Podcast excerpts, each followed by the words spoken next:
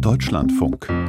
Informationen am Morgen. Wir schauen nach Berlin. Der Bundestag, er wird kleiner. Eine Wahlrechtsreform kommt. Die Verhandler der Ampelkoalition haben sich an diesem Wochenende darauf verständigt. So berichten es übereinstimmend mehrere Medien.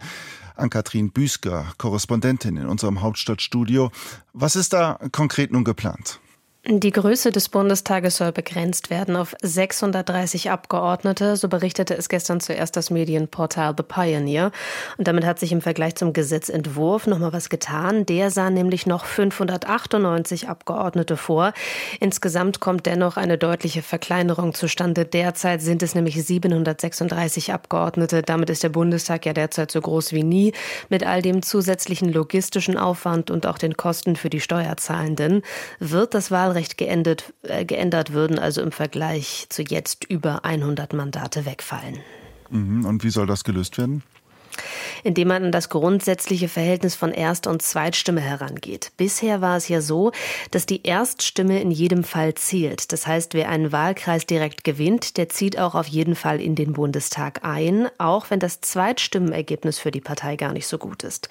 Für diejenigen Parteien mit besseren Zweitstimmenergebnissen wurden dann Ausgleichsmandate vergeben, damit proportional wieder alles stimmt. Und so ist der Bundestag eben immer größer geworden.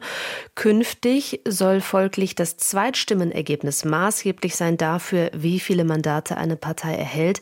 Das könnte dann dazu führen, dass Personen kein Mandat erhalten, obwohl sie ihren Wahlkreis gewonnen haben. Die Zweitstimme würde damit quasi zu einer Art Hauptstimme und es bliebe bei der bisherigen Zahl der Wahlkreise 299. Außerdem soll ja die Grundmandatsklausel wegfallen. Was hat es damit auf sich? Da geht es um Parteien, die Direktmandate gewinnen, aber nicht über die 5-Prozent-Hürde kommen. Äh, Im Fall, dass eine Partei mindestens drei Wahlkreise direkt gewinnt, sorgt diese Klausel dafür, dass sie trotzdem Sitze nach den Landeslisten erhält. Das war tatsächlich auch bei der letzten Bundestagswahl der Fall, und zwar bei der Linkspartei.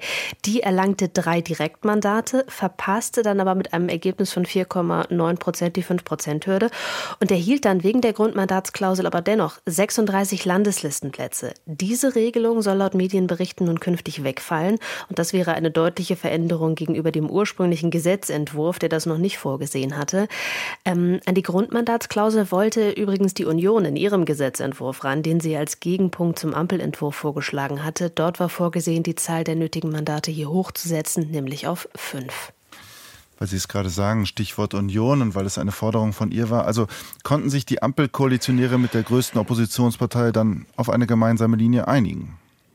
Nein, das scheint nicht der Fall zu sein. Ganz grundsätzlich muss diese Einigung ja auch nicht zwingend sein. Wahlrechtsreformen sind mit einfacher Mehrheit möglich. Die Stimmen der Union wären also für den Erfolg des Gesetzes nicht unbedingt nötig. Aber es war eben bisher im Bundestag immer gute Praxis, bei solchen Dingen eine möglichst große Runde zusammenzubekommen. Und da wollten die Ampelkoalitionäre die größte Oppositionspartei unbedingt auch mitnehmen.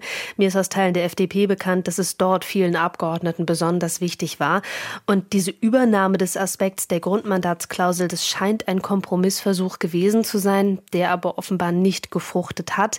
Die Union sieht sich ja durch den Ampelvorschlag benachteiligt, sieht den Wert der Direktstimme, also des Direktmandates, der Erststimme und folglich auch der Wahlkreise geschmälert. Und insbesondere aus der CSU wurde da rhetorisch teilweise ziemlich scharf geschossen. Dass die Union jetzt gegen die Wahlrechtsreform in Karlsruhe klagen wird, das kann man als gesichert annehmen. Am Dienstag geht diese Einigung zum Wahlrecht dann erstmal zur Absprache in die Bundestagsfraktionen und Ende der Woche könnte die Änderung im Bundestag beschlossen werden. Ann-Kathrin Büsker, unsere Korrespondentin im Hauptstadtstudio live aus Berlin über die Wahlrechtsreform, die in dieser Woche im Bundestag beschlossen werden könnte. Vielen Dank.